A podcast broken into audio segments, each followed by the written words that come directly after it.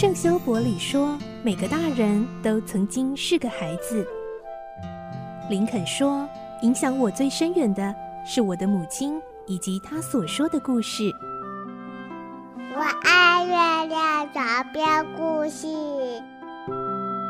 晚安，月亮床边故事。小青姐姐邀请每一位大孩子、小孩子一起听故事，不管多忙，也要和你一起听故事。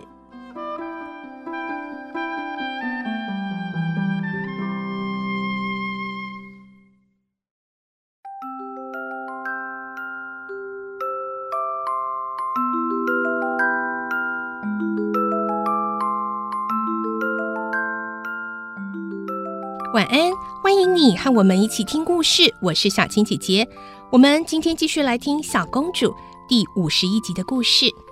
我们会听到，因为莎拉和加里斯福特先生相认了，所以她也就离开明珍女子学校。校长和同学们知道莎拉的人生拨云见日、苦尽甘来，这么戏剧化的转变，他们的反应又会是什么呢？另外，还有另一个小女佣贝奇，莎拉会忘了她吗？来听今天的故事，《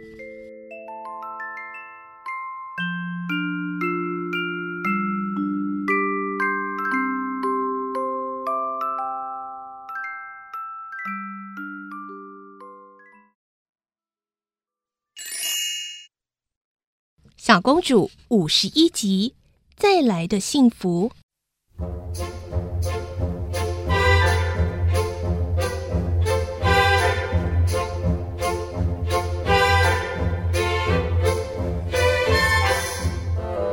他父亲的钻石矿山开采成功，真的成功了！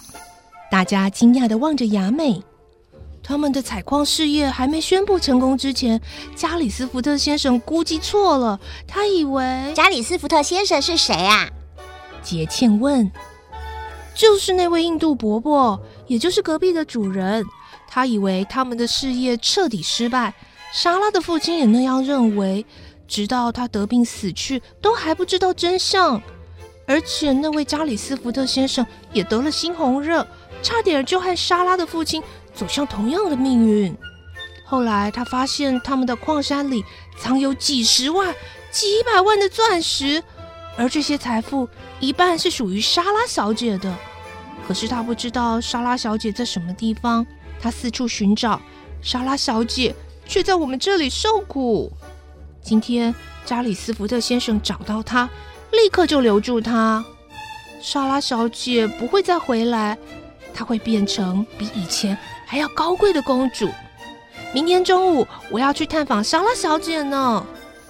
雅美说完，活动室里又是一阵惊叹。啊！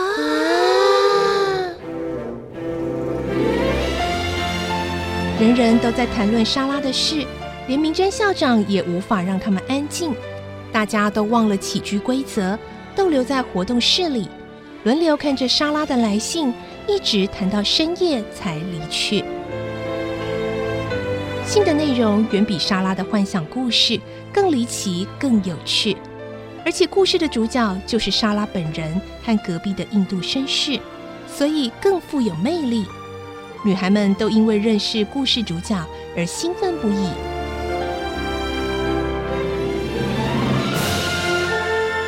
这个风声传到了佣人的耳里，厨房里的人也都在谈论有关莎拉的事情。贝奇也知道了，他衷心的想：“啊，真好，谢谢上帝，莎拉小姐又变成幸福的公主了，真是好极了。”不过，当他想起今后的自己，又难过的很想哭。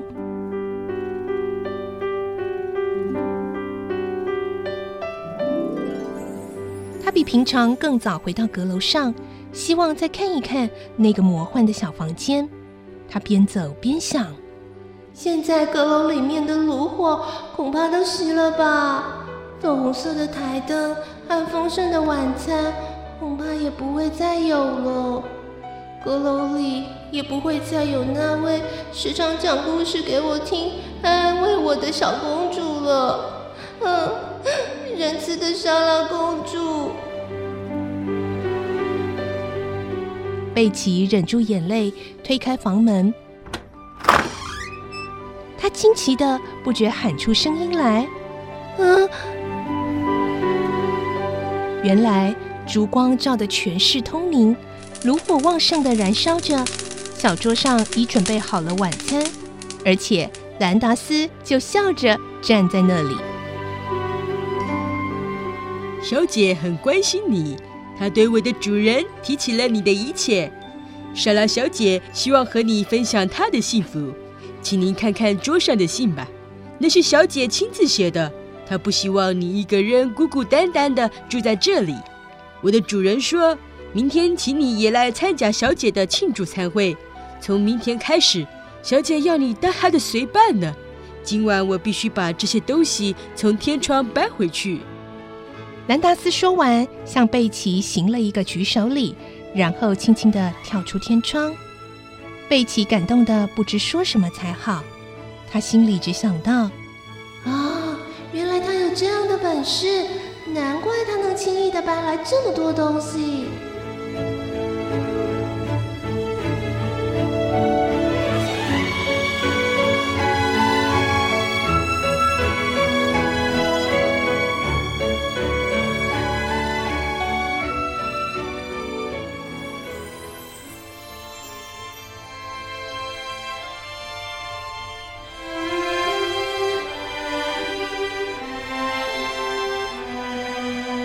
莎拉终于恢复了往日公主般的生活。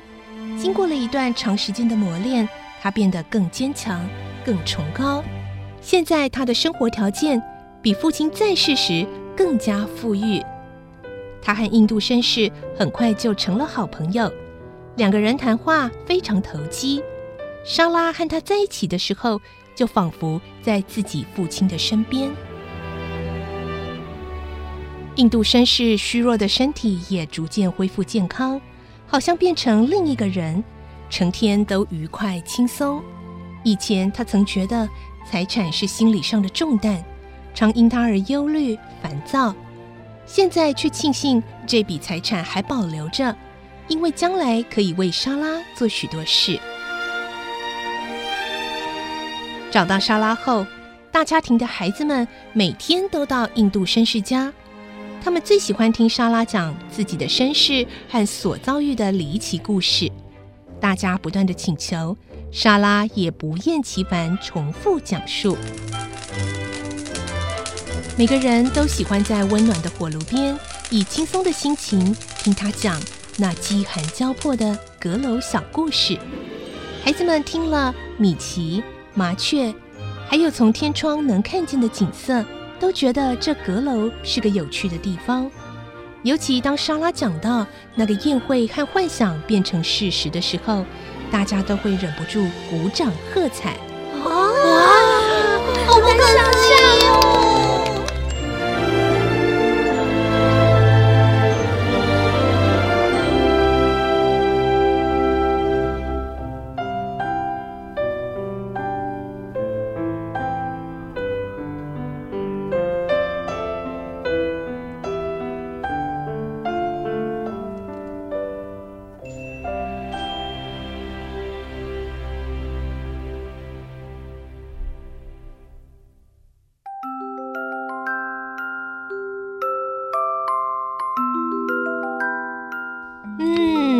原来莎拉没有忘了贝奇哦，贝奇也将一起来到加里斯福特先生的家里陪伴莎拉呢。明天就是我们小公主最后精彩结局喽，还会有什么样的事情发生呢？明天记得继续锁定收听喽。祝你有个好梦，我是小青姐姐，晚安，拜拜。小朋友要睡觉了，晚安。